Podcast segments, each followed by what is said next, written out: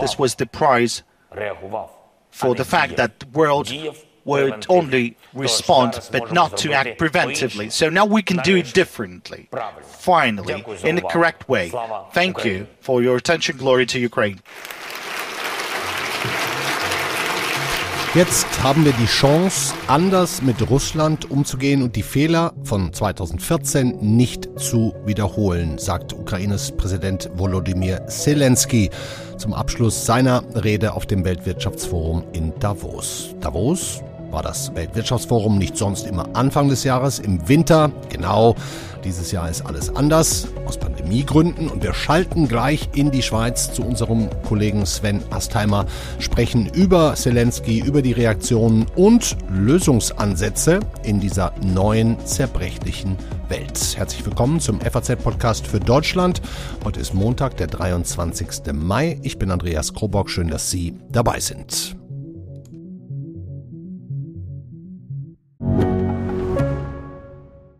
Mein Name ist Dr. Tilman Rümenapf, niedergelassener Kinder- und Jugendarzt hier im Ennepe-Ruhr-Kreis. Die Einführung der Telematik sehe ich durchaus als Chance, aber aktuell fällt das System oft aus und es gibt viel zu wenig technischen Support. Dafür geht eine Menge Zeit drauf, in der ich die Kinder nicht genügend betreuen kann. Das muss sich ändern. Die besondere Nähe der niedergelassenen Haus- und Fachärzte ist in Gefahr. Was die Gesundheitspolitik jetzt dringend ändern muss, erfahren Sie auf rettetdiepraxen.de. Wir schalten jetzt zuerst mal 500 Kilometer weiter südlich hier von Frankfurt in den Schweizer Alpenort Davos auf 1500 Meter Höhe. Dort hat heute das 52. Weltwirtschaftsforum begonnen, das unzweifelhaft unter noch komplizierteren Vorzeichen steht als die letzten Treffen in der Pandemie. A very cordial welcome to the annual meeting 2022 in the spring of Davos. Klaus Schwab bei seiner Eröffnungsrede, der Gründer dieses weltweiten Elite-Treffens, zum ersten Mal, er sagt es, im Frühling in Davos. Damit ändert sich natürlich auch einiges für unsere Berichterstatter. Wie fast jedes Jahr sind ja gleich mehrere Kollegen vor Ort. Einer davon ist der Leiter der Unternehmensberichterstattung der FAZ und jetzt bei uns hoffentlich in einer einigermaßen verständlichen Leitung. Hallo Sven Astheimer. Hallo Andreas, grüß Gott aus der Schweiz. Vielleicht kannst du zu Beginn einmal ganz kurz erklären, warum Davos im Mai stattfindet und nicht wie sonst immer Anfang des Jahres. Ja, das liegt natürlich noch an der Pandemie. Als die Planung äh, in Gang gesetzt wurde, war ja noch nicht klar, wie das alles verlaufen wird und äh, es zeichnet sich dann aber ab, dass das Risiko, im Januar eine Präsenzveranstaltung durchführen zu können, viel zu groß war. Es wurde dann ein Digital-Event, ein kleiner draus und man ist auch das Frühjahr gegangen und hat jetzt unter entsprechenden Sicherheits- äh, und Testvorschriften hier wieder eine Präsenzveranstaltung für immerhin wieder mehr als 2000 Teilnehmerinnen und Teilnehmer aus dem Boden bestimmt. Ah, okay, aber nächstes Jahr geht es dann wieder auf den Winter zurück. Das ist jetzt sozusagen eine einmalige Verschiebung. Das ist zumindest der Plan, aber bei diesem Virus, man weiß es nicht. Aber auf jeden Fall ist angesetzt für Januar. Ja. Mhm. Wir, wir, hatten vorher so ein bisschen die Hoffnung, dass du natürlich heute auch viele Leute triffst. Ähm, das ist da ja, wie du sagst, mit 2000 Leuten ein ganz schönes Durcheinander. Fakt ist aber, das liegt auf der Hand, dass der Ukraine-Krieg dieses Jahr das bestimmende Thema ist in Davos. Und so war dann heute auch nach der Eröffnungsrede von Klaus Schwab der Präsident der Ukraine, Volodymyr Zelensky, der erste Redner. The world is united already now, and I am thankful to the world for this. I would only wish you not to lose this feel of unity. I would wish that every one of you wakes up in the morning with this feeling in the head. Like, what have I done for Ukraine today? Thank you. Die Welt muss vereint sein, sie ist vereint, aber Zelensky wünscht sich, dass dieses Gefühl mit der Zeit nicht verloren geht. Jeder möge morgens aufwachen und sich fragen, was habe ich heute für die Ukraine getan bzw. werde ich tun. Sven, hast du das Gefühl in Davos, dass die Mächtigen dieser Welt daran erinnert werden müssen? Wie waren die Reaktionen? Also Zelensky, du hast es ja schon äh, erwähnt, hat wieder eine sehr eindrucksvolle Rede hier gehalten, ähm, hat stehenden Applaus dafür auch bekommen. Ähm, die Botschaften sind auch angekommen. Es bestimmt hier sehr viele Diskussionsrunden, gerade bei Europäern, bei, äh, bei Amerikanern. Und der Wille zu unterstützen, der ist schon bei vielen Teilnehmerinnen und Teilnehmern greifbar. Ich äh, war gerade noch in einem Gespräch mit dem äh, Wirtschaftsminister Habeck und ähm, er hat anschließend erzählt, dass er nochmal mit Zelenskys Stellvertreterinnen gesprochen hat.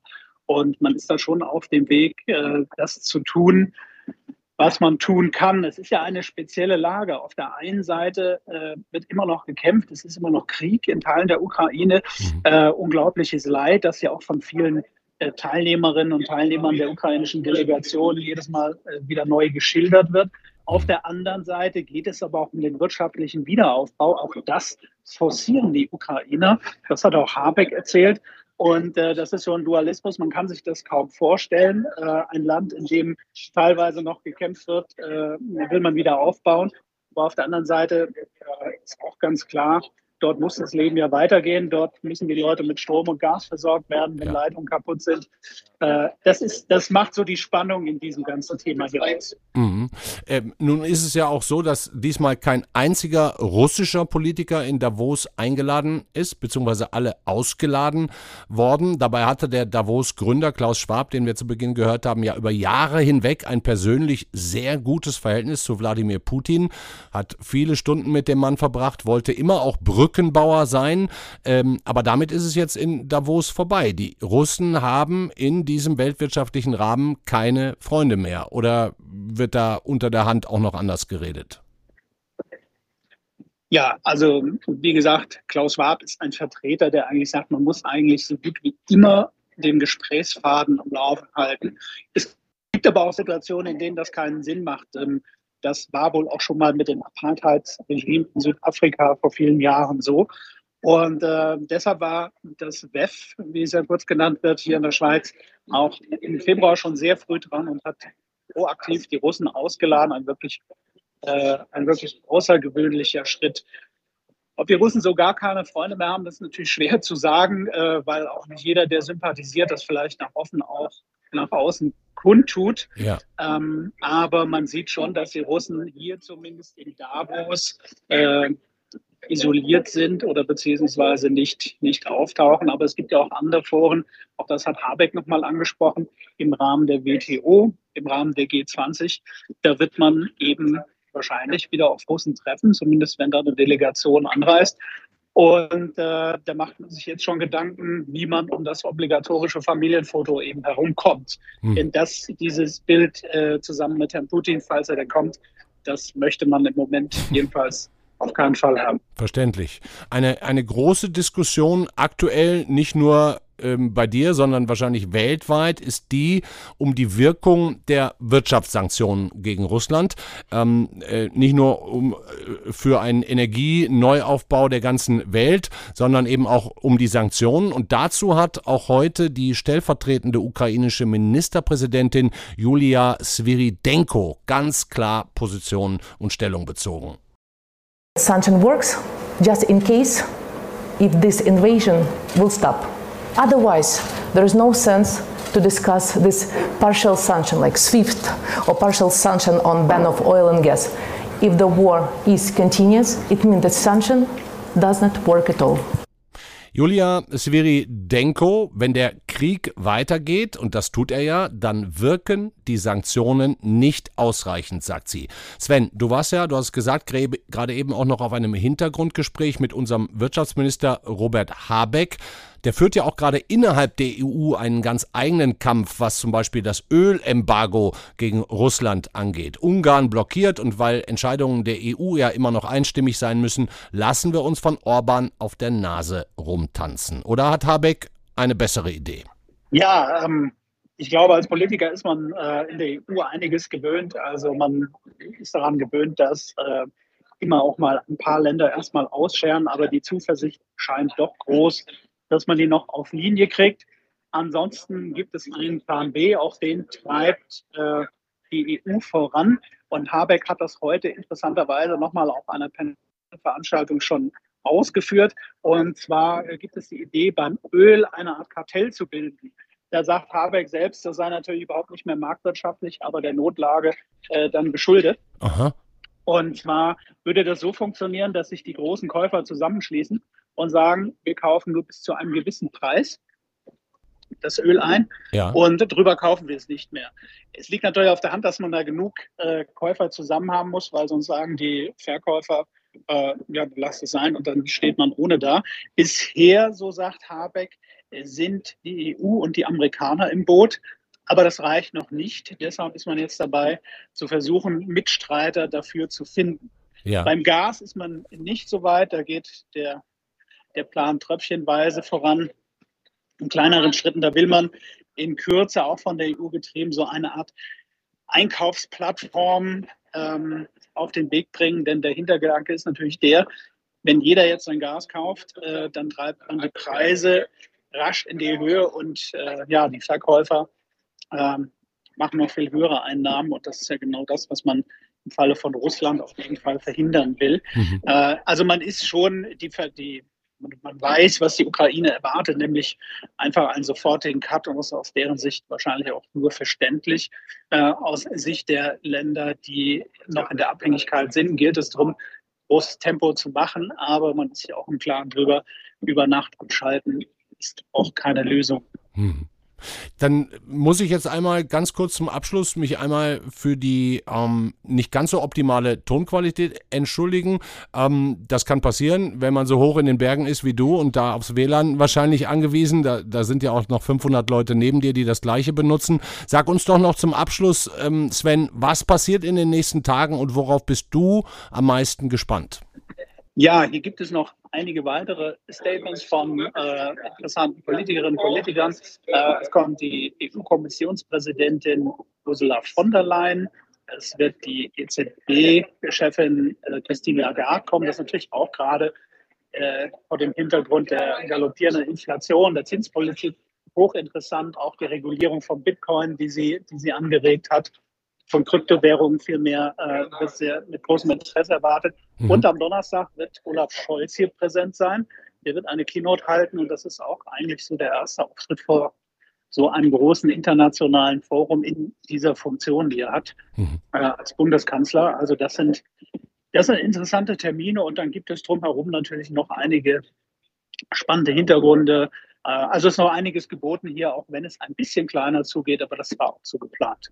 Dann bin ich gespannt, was du von alles äh, oder was du alles noch von dort zulieferst. Und deine Kollegen Patrick Berner und Gerald Braunberger kann man natürlich wie immer und auch andauernd bei uns in der Zeitung lesen, auf Faznet. Also da die Empfehlung und jetzt die besten Grüße. Ähm, bin gespannt.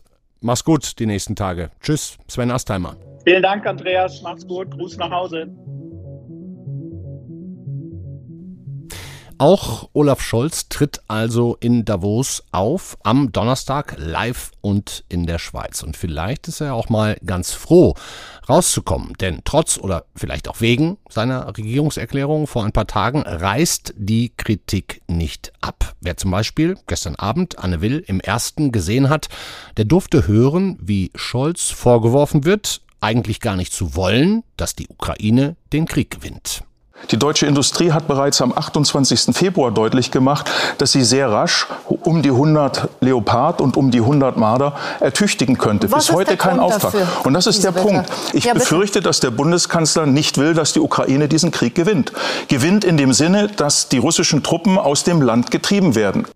Roderich Kiesewetter war das, CDU-Politiker und ehemaliger Bundeswehrgeneral. Er befürchtet, dass Scholz gar nicht will, dass die Ukraine den Krieg gewinnt. Kaum vorstellbar. Ziemlich harter Tobak müssen wir unbedingt mal einordnen und tun das jetzt zusammen mit unserem Ressortleiter Innenpolitik. Hallo Jasper von Altenbockum. Hallo Herr Kroburg. Herr Altenbockum, die Kritik an Scholz ist ja nicht neu. Seit Wochen schon. Reißt trotz der Regierungsentscheidung, schwere Waffen zu liefern, nicht ab. Übertreibt Kiesewetter oder ist dieser dauerhafte Vorwurf irgendwie nachvollziehbar?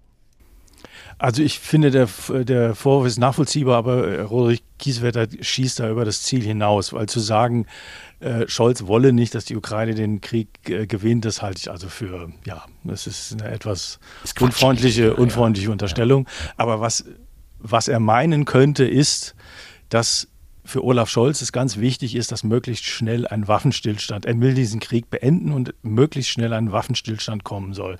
Was allerdings bedeuten würde, dass die Ukraine tatsächlich diesen Krieg nicht gewinnen kann. Ja, weil ein schneller Waffenstillstand bedeutet, ähm, Putin hat sein Minimalziel erreicht, eine territoriale Verbindung zwischen Russland und der Krim, äh, und davon wird er nicht mehr weggehen. Äh, und insofern wie gesagt, kann man das nachvollziehen, was Kiesewetter sagt. Und er meint natürlich damit mit auch, dass diese schweren Waffen, die wir ja jetzt versprochen haben, immer noch nicht ähm, äh, angekommen sind. Zumindest glauben wir zu wissen, dass sie nicht angekommen sind. Ist es denn, Herr Altenbockum, daran müssen wir uns in Deutschland ja ohnehin erst noch gewöhnen, an solche Entscheidungen, wo es um Militär geht und die nachfolgenden Prozesse, ist es denn eigentlich grundsätzlich in der Verantwortung des Kanzlers, dass Leopard-Kampfpanzer, Marder, Panzerhaubitzen, was auch immer, dass die nun auch irgendwann nicht nur zugesagt, sondern auch geliefert werden? Ist das noch Kanzlersache?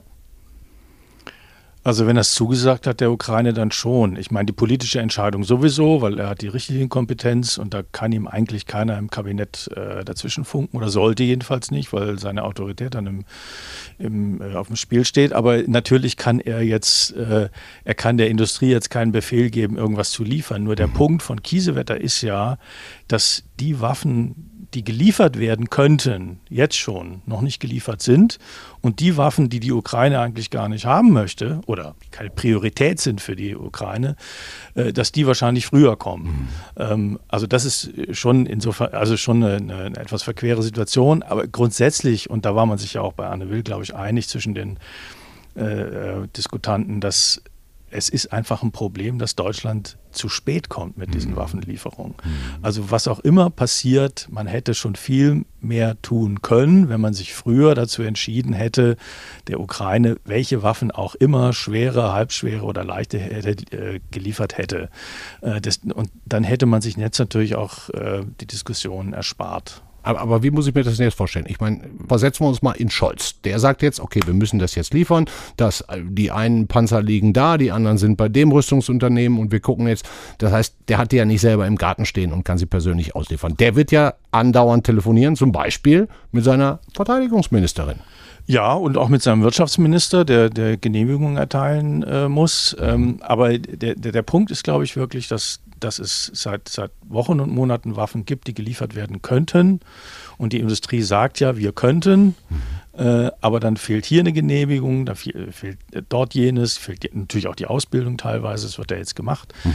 Ähm, aber es gibt schon diesen wunden Punkt, dass die Industrie sagt, wir könnten, ja, und ihr, ihr liefert nicht mit euren Entscheidungen. Mhm ist schon nicht so ganz so einfach. Und wieso hört man in dieser Sache, wo ja auch offensichtlich so viele Kleinigkeiten, Verfahren eine Rolle spielen, wieso hört man so wenig von der Verteidigungsministerin Christine Lambrecht? Steht sie auf der Bremse bei den Waffenlieferungen? Haben Sie da das Gefühl. Ich, äh, ich weiß gar nicht, ob sie die entscheidende äh, Figur ist in der Sache. Also es ist auf jeden Fall der, der Wirtschaftsminister, der Ausfuhrgenehmigung erteilen muss.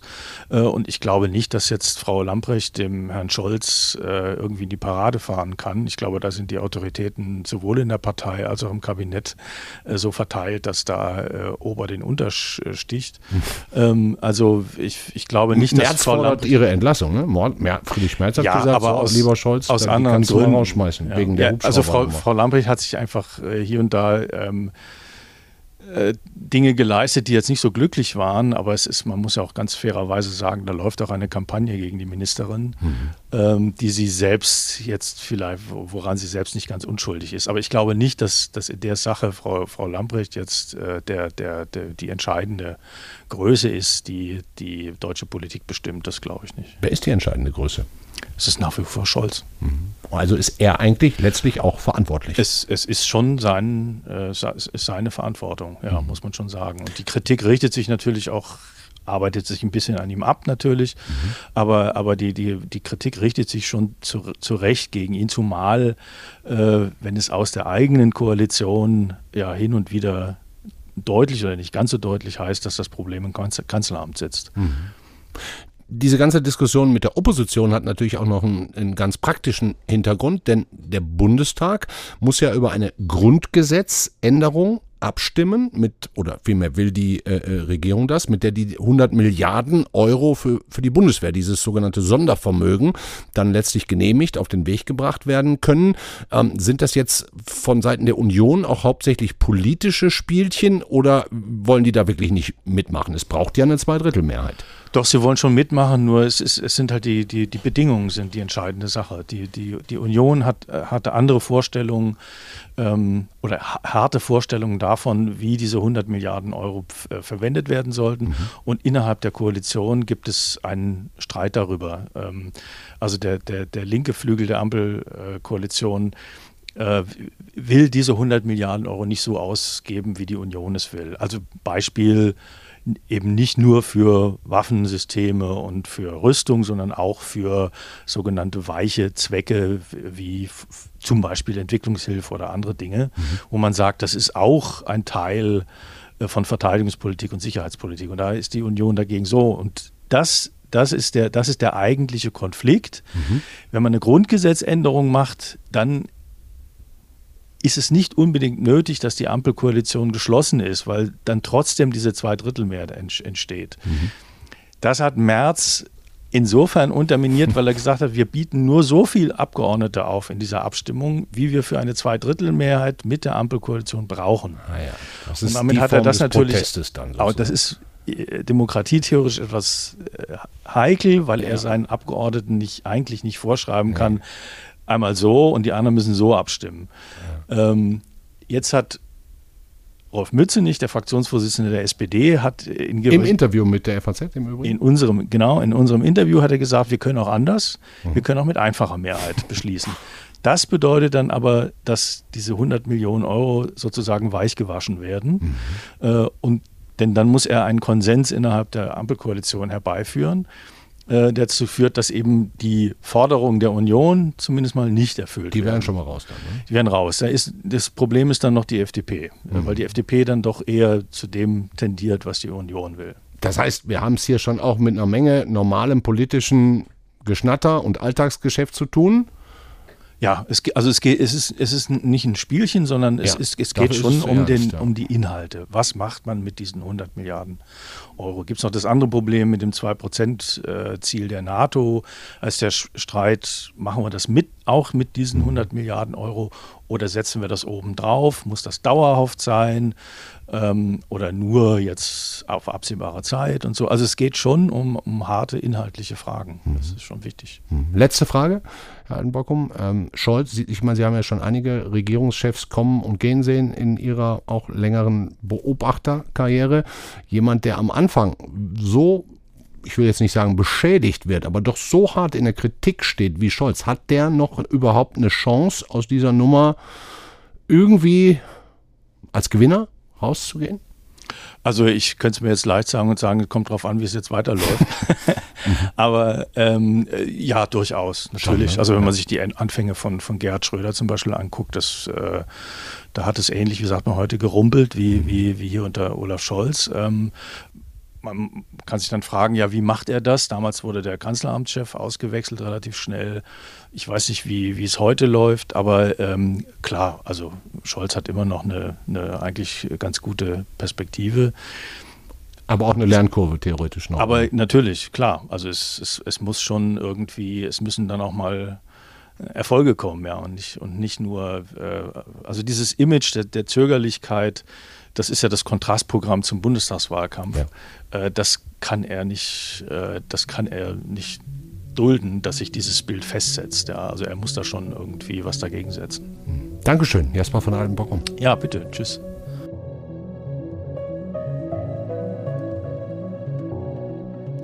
Das war der FAZ-Podcast für Deutschland an diesem Montag, den 23. Mai. Wenn Sie weitere Informationen haben wollen, auf Faznet bekommen Sie die andauernd morgen früh um 6 Uhr, dann auch wieder in unserem neuen Podcast FAZ Frühdenker. Alles weitere dann in der Zeitung oder auf Faznet. Es gibt noch ein paar weitere Neuigkeiten. Nach ukrainischen Angaben soll sich an der belarussischen Grenze sollen sich Streitkräfte zusammenziehen. Da warten wir noch auf offizielle Bestätigungen. Außerdem heißt es, dass die Verluste der russischen Armee in der Ukraine bereits nach drei Monaten Krieg so hoch sein sollen wie die der Russen in den gesamten neun Jahren des sowjetischen Afghanistan-Krieges. Auch eine ja, beeindruckende Zahl, die aus britischen Geheimdienstkreisen kommt. Das war's für heute. Ihnen einen schönen Abend. Tschüss. Morgen ist die Kollegin Katrin Jakob hier für Sie da und dann schauen wir auf die Affenpocken. Bis dahin, ciao.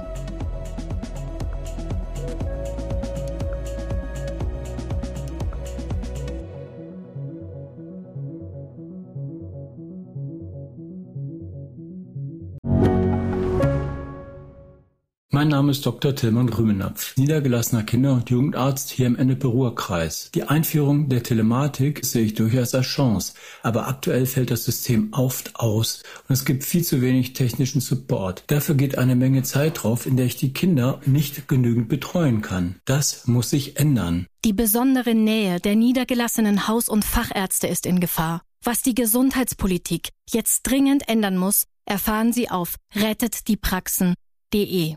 you